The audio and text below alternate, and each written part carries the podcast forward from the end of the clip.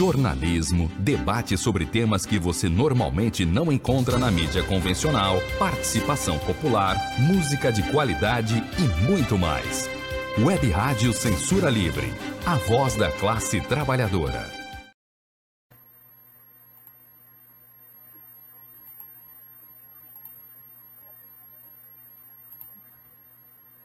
Olá, eu sou Antônio Figueiredo e está começando o quadro Opinião com Wendel Setúbal, revisor de texto com pós-graduação pela PUC Minas.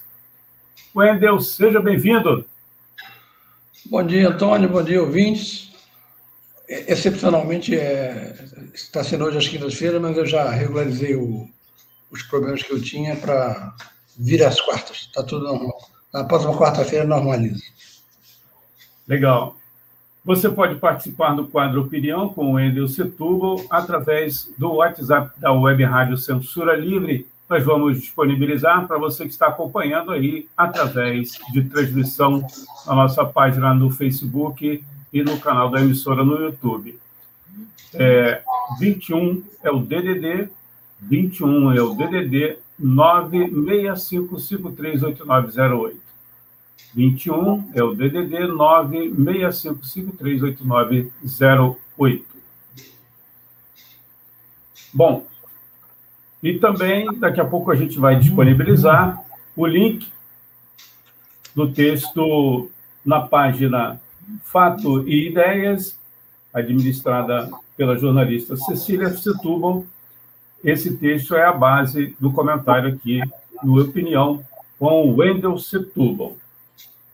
E o título de hoje é o seguinte: Noite de 30 de abril de 1981. Onde você estava? Wendel, por gentileza. Bom dia, ouvintes. O 1 de maio costuma ser uma data comemorada pelos trabalhadores. O 1 de maio deste ano teve uma inovação. Os bolsonaristas foram às ruas para pedir ditadura militar. Então, de uma certa forma, ao contar a história do Rio Centro, eu estou deixando claro o, que, que é uma ditadura militar para aqueles que ainda, porventura, por desconhecimento, achem que é uma, algo irrelevante. Não é.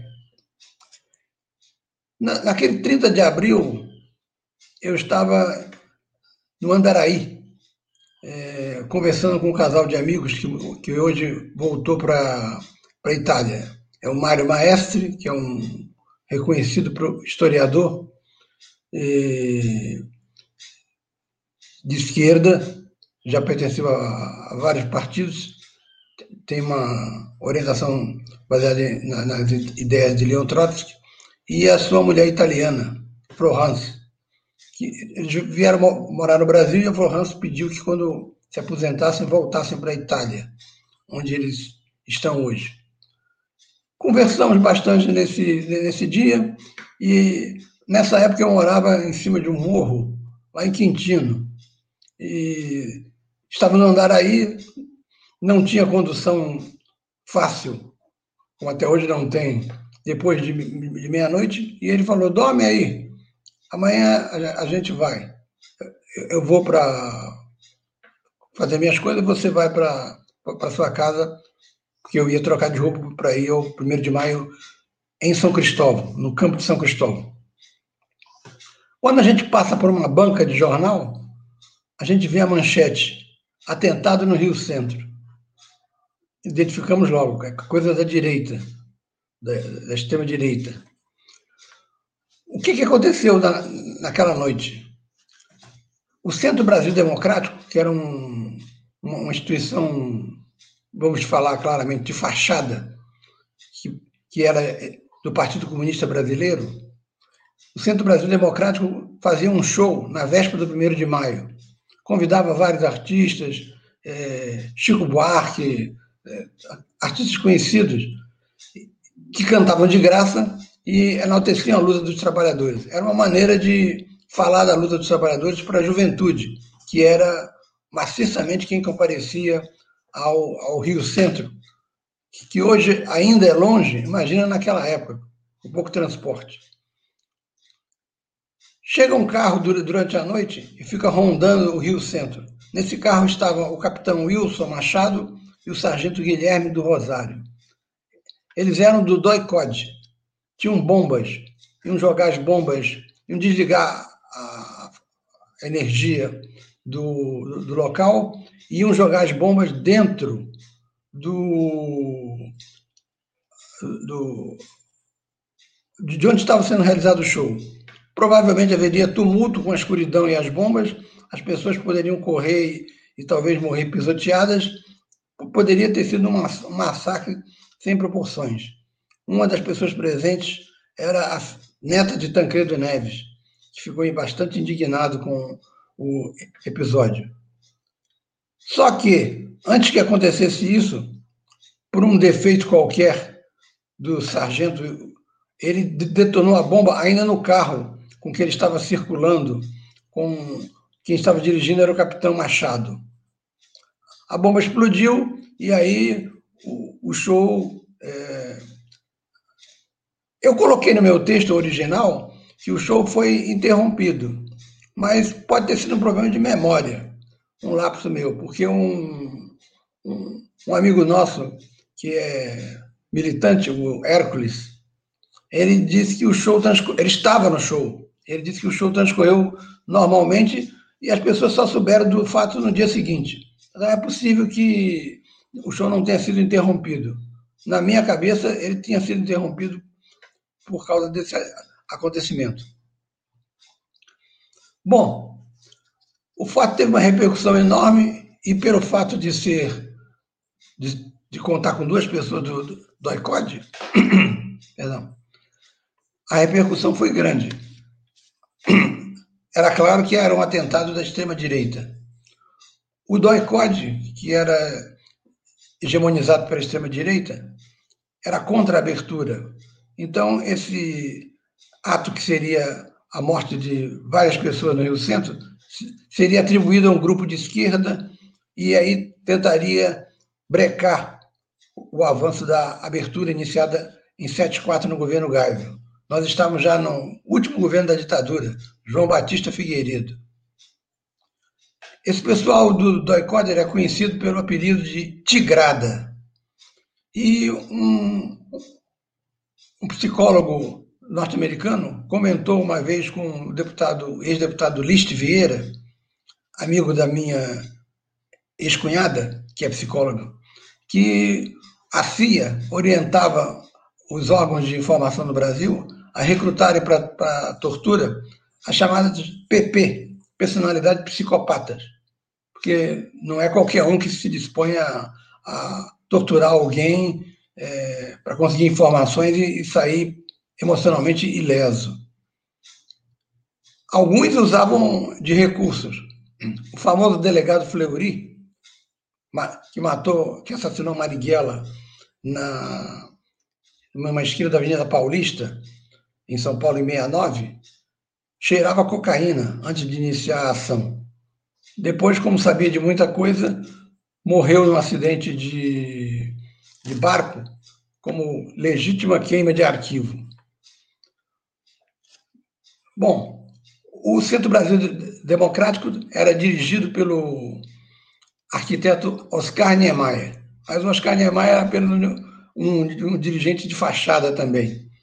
Quem, na verdade, dava as cartas era um, um militante do PCB chamado Renato Guimarães, que criou uma editora, eu, já, eu cheguei a fazer freelance para eles, e tem a, a, a, peculiaridade de ter sido o mais jovem integrante do PCB a, a, fazer parte de um comitê central, com 20 e poucos anos. Era um cara brilhante, é, o texto dele era, era, era muito bom, e era irmão de um também conhecido militante comunista e especialista em ficção científica, análise de livros de ficção científica, chamado Fausto Cunha. Bom, com o evoluir das investigações, o governo Figueiredo, para sair da situação, inventou que a VPR, Vanguarda Popular Revolucionária, uma organização que já estava dissolvida, autodissolvida, originariamente fez parte dela Carlos Lamarca, culpou a VPR, dizendo que a VPR tinha feito isso para incriminar os militares. Chegaram ao ponto de dizer que o militante da VPR chegou com a bomba e jogou no colo, porque a janela estava aberta, do sargento Rosário.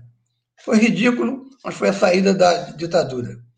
Goberido Couto Silva, que era um assessor de Figueiredo, indicado por Geisel, não concordou, exigia que a Tigrada fosse responsabilizada, porque sabia que vinha da, da ala direita, que tinha sido derrotada já com a indicação de Figueiredo, que do, do, do ministro do Exército, Silvio Frota, que foi destituído por Geisel, e o comandante do 2 Exército de São Paulo, também destituído. Ambos eram contra o processo de abertura. O Golbery pede demissão e se retira do governo em protesto contra a, a estapafúrdia é, ideia de culpar uma organização de esquerda que, que, que supostamente iria jogar a culpa na direita. Não é prática da esquerda isso. A esquerda, quando fez terrorismo na Europa, fez localizado para matar fulano de tal.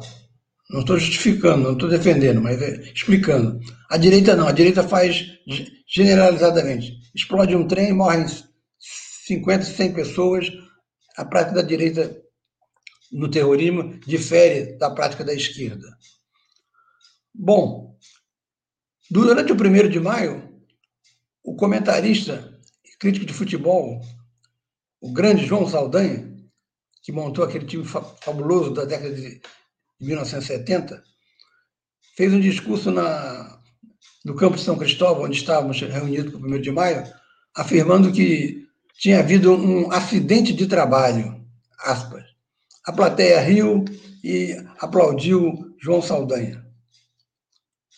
Bom, esse foi o fato. Não se apurou nada. O, o capitão Machado foi proibido de dar entrevista até hoje. Se vivo estiver, acho que está não dá entrevista, e a família de Wilson Rosário foi indenizada e ele foi tratado como um herói. Quatro anos depois, eu encontro um, um amigo ali na, na, quem conhece o centro do Rio de Janeiro, na esquina de Rua dos Inválidos com Mendes Sá. Ali tinha uma editora, tinha uma gráfica chamada Mori, que era famosa na época. Ela imprimia o Pasquim. Eu encontro um amigo meu, Astrogildo, que veio de São Paulo foragido, foi um dos criadores do Movimento Negro Unificado. E eu digo para o pastor Gildo que eu estava saindo da área metalúrgica, onde trabalhei de 76 a 81, e estava procurando um, um emprego. Se pintasse alguma coisa, ele me avisaria. Ele falou: Não, já tem. Tem um jornal, você vai ser revisor desse jornal quinta, sexta e sábado, sem vínculo empregatício. Mas eu nunca fiz revisão. Não, você vai. Eu já li seus textos, você não, escreve sem, sem grandes erros, você vai se acostumando. Bom, comprei duas gramáticas, apresentei um, um, um currículo lá ao, ao, ao, editor, ele falou, ah, aqui é fácil, é só, só não pode errar telefone. É um jornal que se baseava muito no uso do, do, do, do, do telefone, e estavam na época ainda quase que pré-informática porque as pessoas recebiam, as telefonistas recebiam os anúncios e datilografavam. Depois é que passava para a fase de, de composição, que era ainda pré os sistemas mais modernos de informática. Bem, Um dia, conversando com o, o, o editor, que fazia as vezes de diagramador editor, ele comentou que o dono era argentino e a mulher dele brasileira. Aí ele comentou que o casamento só se sustentava, na verdade, porque havia um vínculo comercial entre os dois. Naquela época era proibido que um estrangeiro fosse de um fosse dono de órgão de comunicação brasileiro. Isso acabou nos, na última semana do, do governo Fernando Henrique Cardoso. Portanto, como ele era argentino, ele não poderia ser dono daquele órgão de comunicação. Então, a mulher dele assinava como proprietária, como proprietária única e mantinha-se o casamento de fachada. E aí ele comenta, esse diagramador, e ele tem um caso com uma, com uma mulher lá em Copacabana. Aí, aí papo vai, papo vem, ele, ele se vira para mim e diz: Sabe quem é ela? Não, não. É a viúva do Sargento Rosário, aquele do Rio Centro. Falei, nossa senhora. Aí contamos nossas impressões sobre o, o Rio Centro. Ela era dona de uma loja de roupas e supostamente tinha um caso com esse argentino. Quando, ela, quando o sargento Rosário, a bomba explode no colo dele, eles moravam na Zona Norte, na, nas cercanias de Irajá, ou, no próprio bairro de Irajá. Agora ela estava morando em Copacabana, na Zona Sul, tinha experimentado uma ascensão social, graças provavelmente também à gorda indenização que o Exército deu à família é, para uma espécie de cala-boca, porque logicamente ela sabia de, do que o marido dela fazia no, no, no, no. Não era ficar fiscalizando um, um show que qualquer polícia militar faria, como foi alegada para justificar a suposta presença deles ali como fiscalizadores. Passou o fato, anos depois, minha filha fez, faz 15 anos e aí resolve fazer uma festa e a, a, prima dela mais ligada seria uma espécie de mestre de cerimônias. Aí ela chega para mim e diz assim: queria que você conhecesse meu namorado. falei, sim, por quê? Porque ele é o filho do sargento Rosário.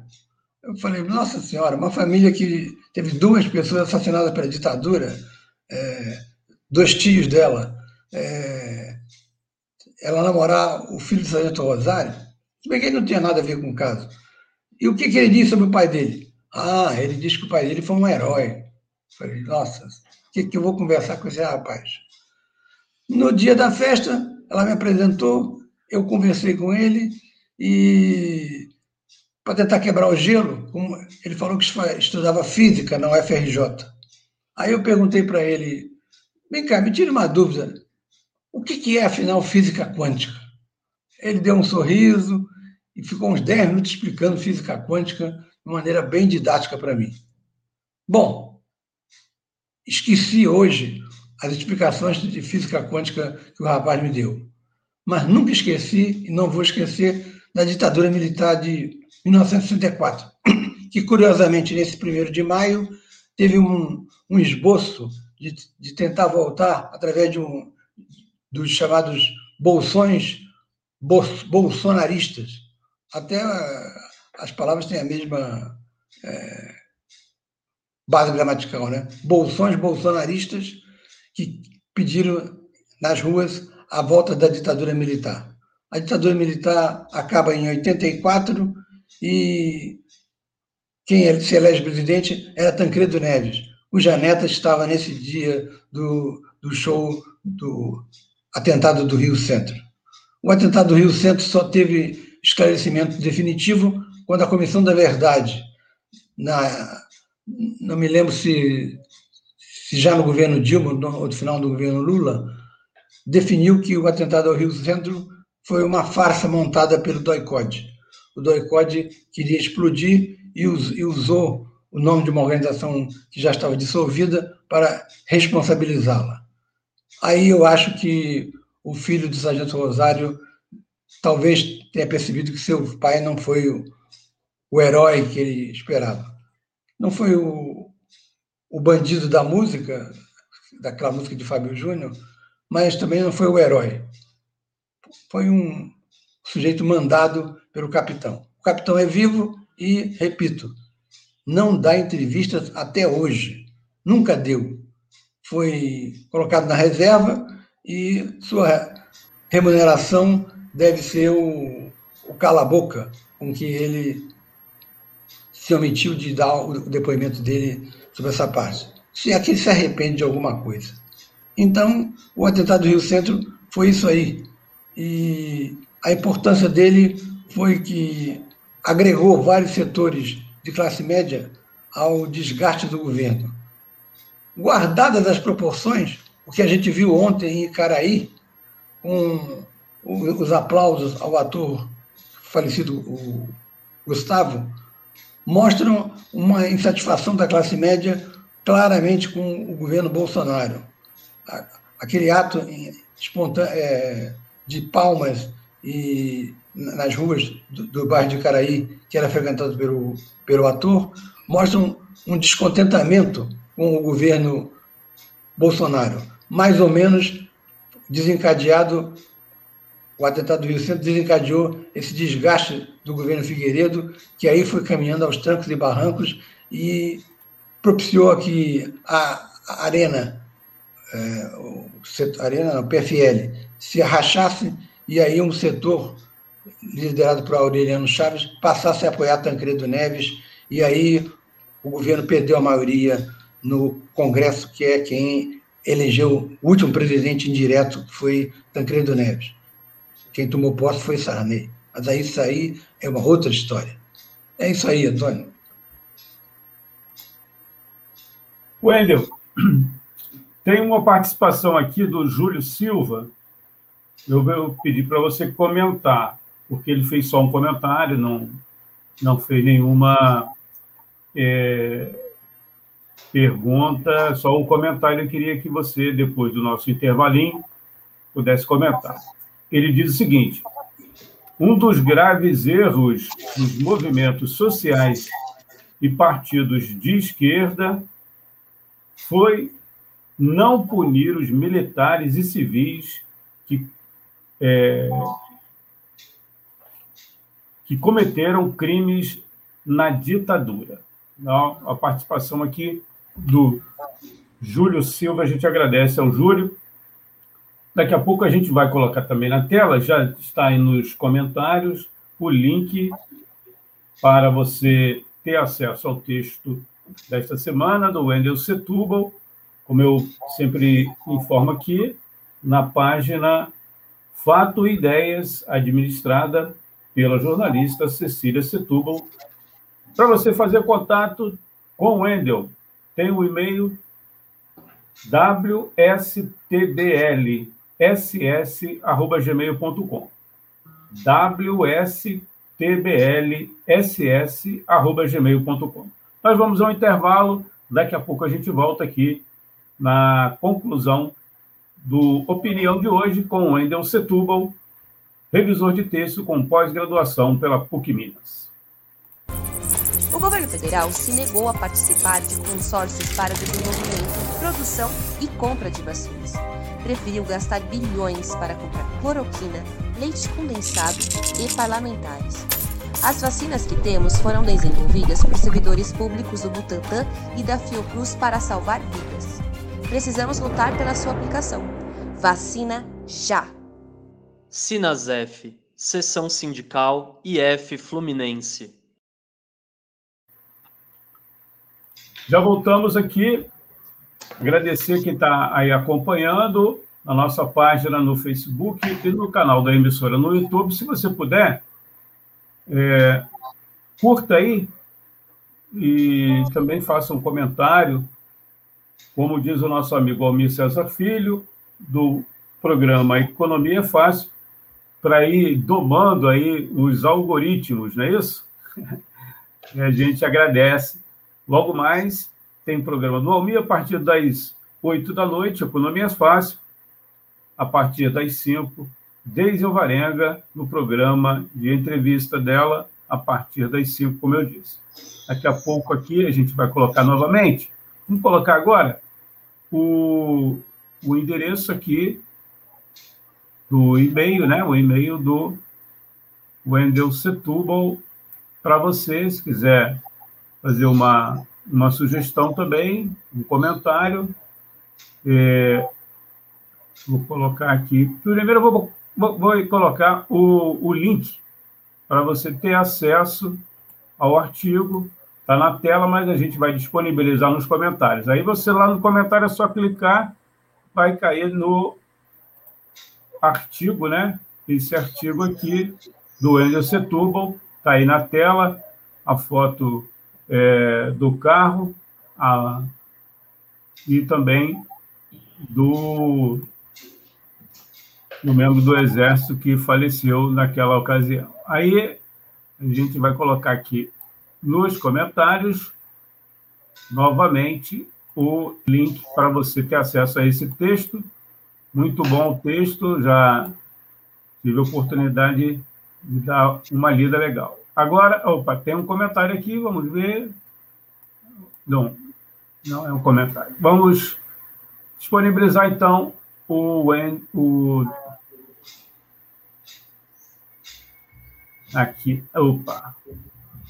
Estou tentando achar aqui. Agora, repetir, para você gravar aí, o e-mail do Wendel Setúbal, wstblss.gmail.com wstblss.gmail.com Wendel, você pode comentar, então, é, a participação aqui do Júlio Silva, vou repetir, antes do nosso intervalo, deixei no ar.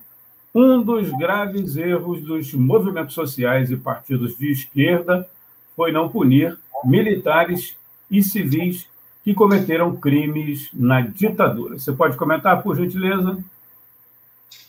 É, eu acho que a situação brasileira difere, por exemplo, da situação da Argentina, onde de vez em quando alguém recebe uma condenação até hoje.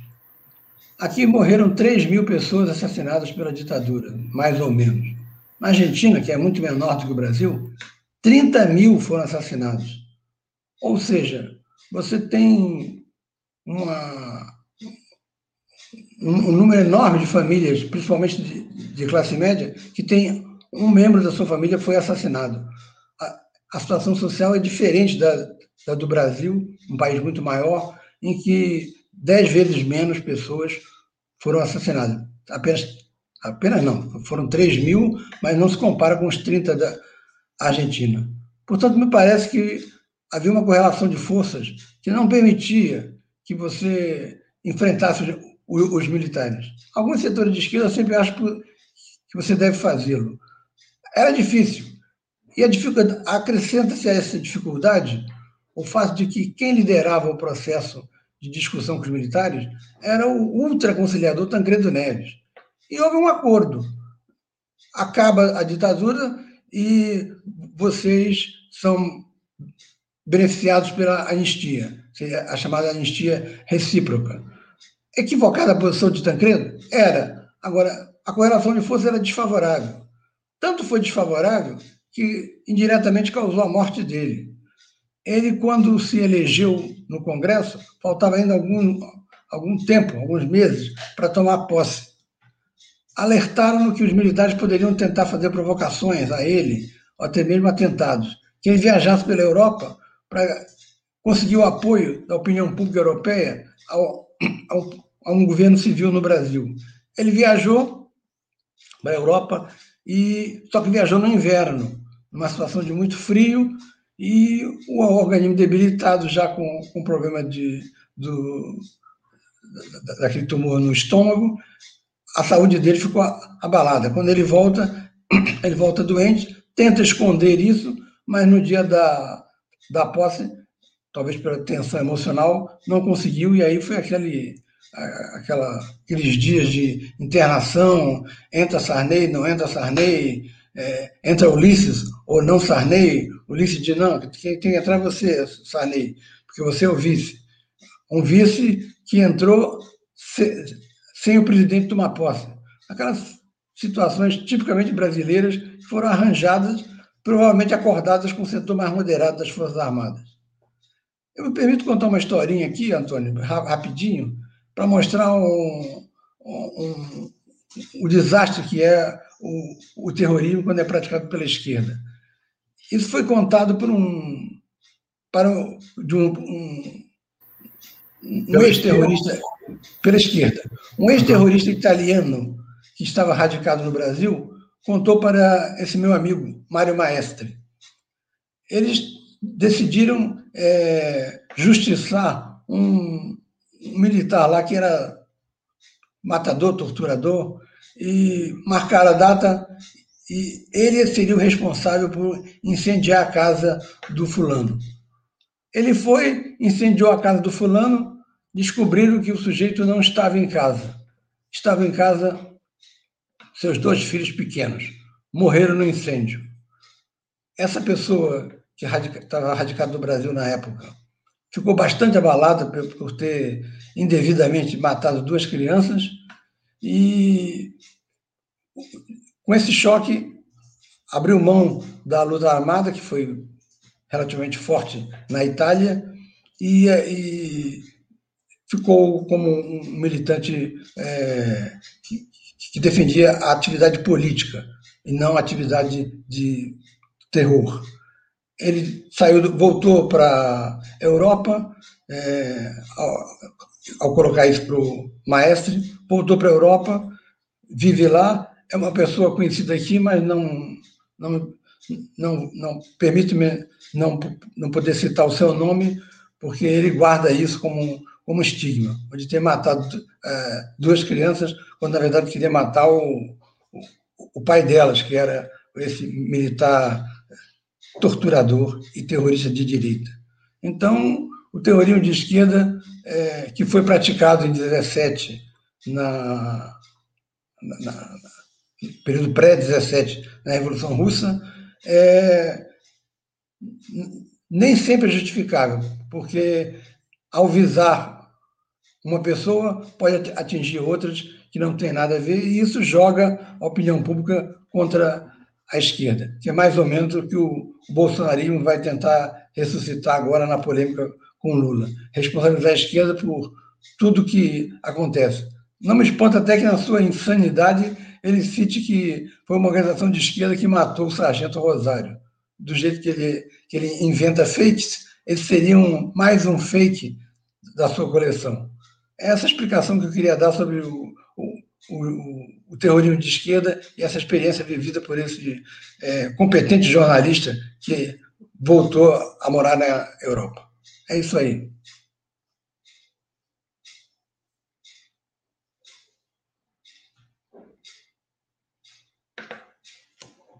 E agora perdeu o som, né? Hoje, ah, te, temos algum informe, Wender? Você traz sempre para a gente um informe aí. Hoje temos informe? Eu, eu, a, a sua primeira parte eu não consegui ouvir.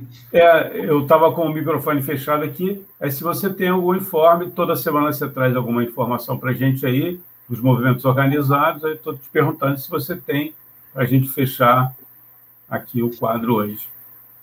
Não, não, só um, um registro sobre essa reação da classe média de Niterói. É, e no sábado a direita tinha ido em Icaraí fazer a sua manifestação é, pedindo a volta da ditadura militar. E o começo da CPI é arrasador para o Jair Bolsonaro, porque os dois primeiros ministros é, enfatizam a burla da cloroquina, do, do, do, do suposto benefício da, da, da cloroquina. E a minha mulher não conseguiu tomar a segunda dose porque em São Gonçalo acabou a segunda dose da, daquela vacina do Butantan. Só pode tomar quem for tomar a do Oswaldo Cruz, que é aquela que você toma a segunda dose três vezes depois.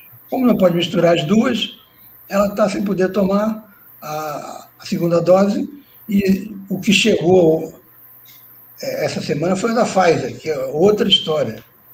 É, não, se, não há informes ainda do governo estadual é, do Rio, que é agora claramente vinculado com a direita bolsonarista, esse Castro, sobre quando vai chegar a segunda dose. E se você perguntar para o capitão Nelson, ele também não vai saber de nada sobre quando vai chegar a segunda dose em São Gonçalo. Eu já tomei a segunda dose, ela não, e essa questão da vacina é, é o, o, um fator de grande peso para explicar o desgaste do governo Bolsonaro. A CPI é arrasadora, mas não nos iludamos. Sem massa na rua, que está difícil porque as pessoas estão arredias com receio de aglomeração, você não derruba Bolsonaro. E no Congresso, o Centrão garante maioria a ele.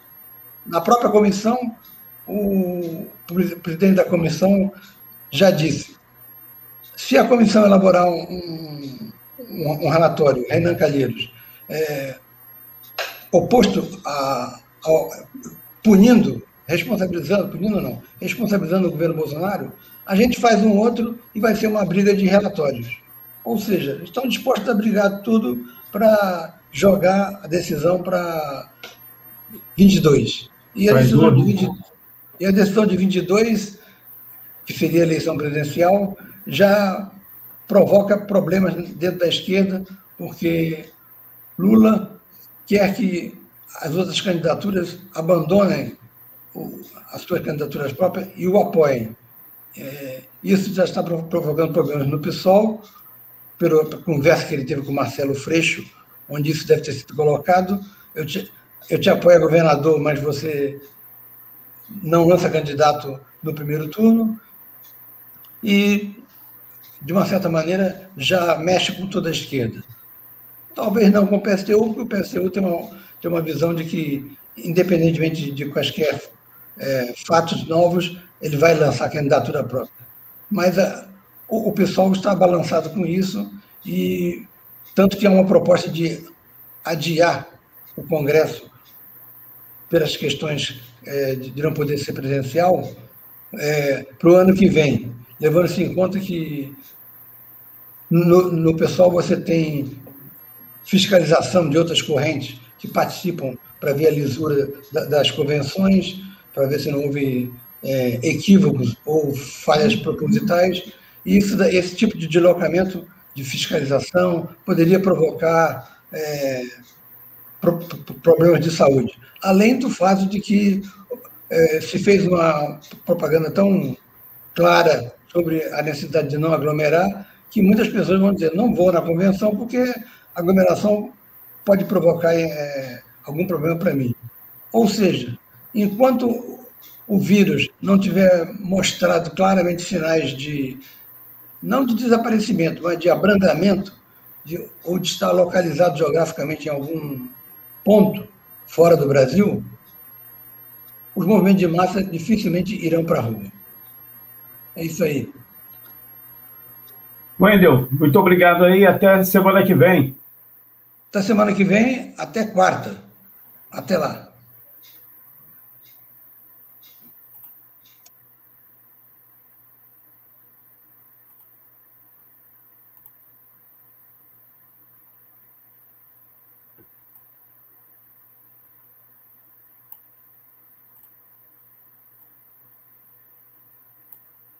Jornalismo, debate sobre temas que você normalmente não encontra na mídia convencional, participação popular, música de qualidade e muito mais.